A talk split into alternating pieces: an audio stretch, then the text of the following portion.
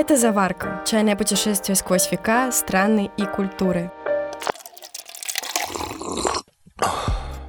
А вот и ваш чай латте, пожалуйста. Свободная касса. Фух, не знала, что работать в американской кофейне так сложно. Да, чая тут маловато. А тот, что есть, и тот латте. Сегодня в США чай не особо популярен, как видишь. Коренные американцы пьют его только в Южных Штатах. Пока не подошел следующий клиент, скажу по секрету, что чай латте похож на индийскую масалу, о которой мы уже говорили. Его основа это чай с приправами типа корицы, гвоздики и других специй, а сверху пенка из взбитого молока. Да и обычный чай в американских кофейнях типа Starbucks называется не просто ти, а чай-ти. Что вообще в Соединенных Штатах с чаем происходит? А вот отработаем сегодняшнюю смену в кофейне и узнаем. Это подкаст «Заварка» и с вами Илья Воловик и Полина Карасева. Наливайте свой любимый горячий напиток и добро пожаловать в наш чайный домик. Ой, то есть в нашу кофейню. То есть, да, пожалуйста, что закажете?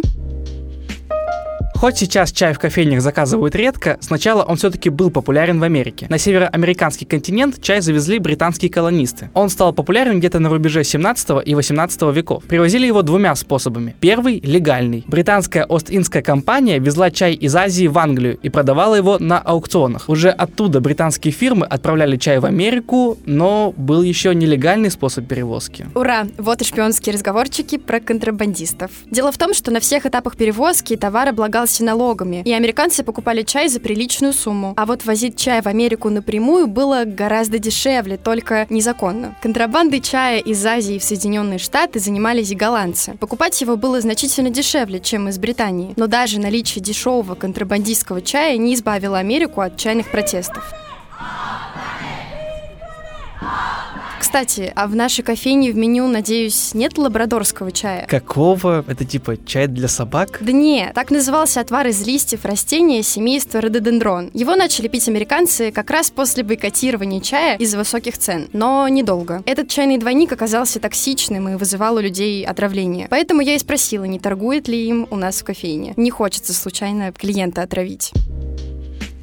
Кажется, полсмены мы уже с тобой отработали, и никто из посетителей даже не бунтует из-за цен на напитки, в отличие от американцев в 18 веке. Да-да, пока мы тут с тобой заказы принимаем, в конце 18 века в Америке принимали закон о чае. Он позволял британцам возить чай напрямую в Штаты, и так товар стал даже дешевле голландского. Вообще в тот период британцы с помощью различных налогов зарабатывали на американцах и укрепляли свое политическое влияние. Колонисты, которые заправляли в американских городах, буквально получали от Британии зарплату как раз с этих пошлин. Однако вскоре в Америке поняли, что к чему. В 1773 году в Нью-Йорк, Филадельфию и Чарльстон приплыли три огромных корабля с чаем, и вдобавок еще четыре в Бостон. И американцы просто развернули их обратно в Англию. Верно, но только в одном городе корабли все-таки пустили в порт. Губернатор Бостона сказал пропустить судно и доставить чай в город, несмотря на протесты. Тут он сплоховал, конечно. В смысле сплоховал? Чаепитие так и не вышло? Да нет, чаепитие как раз и вышло, только бостонское. Бостонский губернатор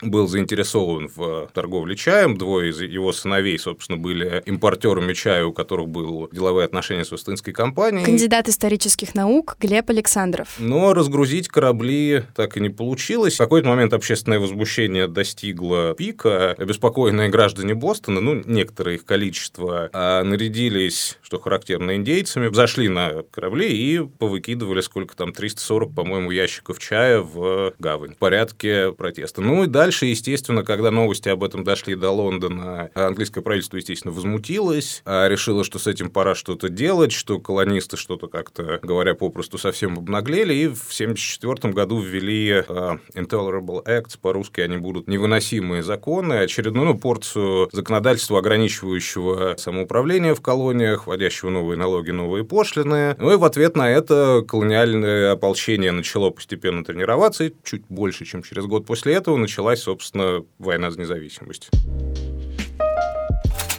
Пожалуйста, ваш IST. Слушай, Илья, сегодня подозрительно часто заказывают холодный чай. Вообще не понимаю этого прикола. Кто-то просто придумал кинуть кубик льда в чай и назвал это отдельным напитком. Я тоже так могу. Кину лед в какао и скажу, что изобрела айс какао. Ну, смотри, вообще-то история у IST не такая банальная. В начале 20 века чайный дилер Ричард Бличендем приехал на всемирную выставку в Сент-Луис, чтобы показать американцам новый индийский сорт черного чая. Это было летом, на улице стояла просто адская жара, поэтому никто из посетителей посетителей и не подумал пробовать горячий напиток. Тогда Ричард положил в стакан два кусочка льда и налил туда чаю. Многие на той выставке попробовали напиток, и вскоре Tea стали пить во всех южных штатах. Да, и кажется, американцы до сих пор частенько пьют чай со льдом. И иногда добавляют туда лимон, сахар или сладкие сиропы.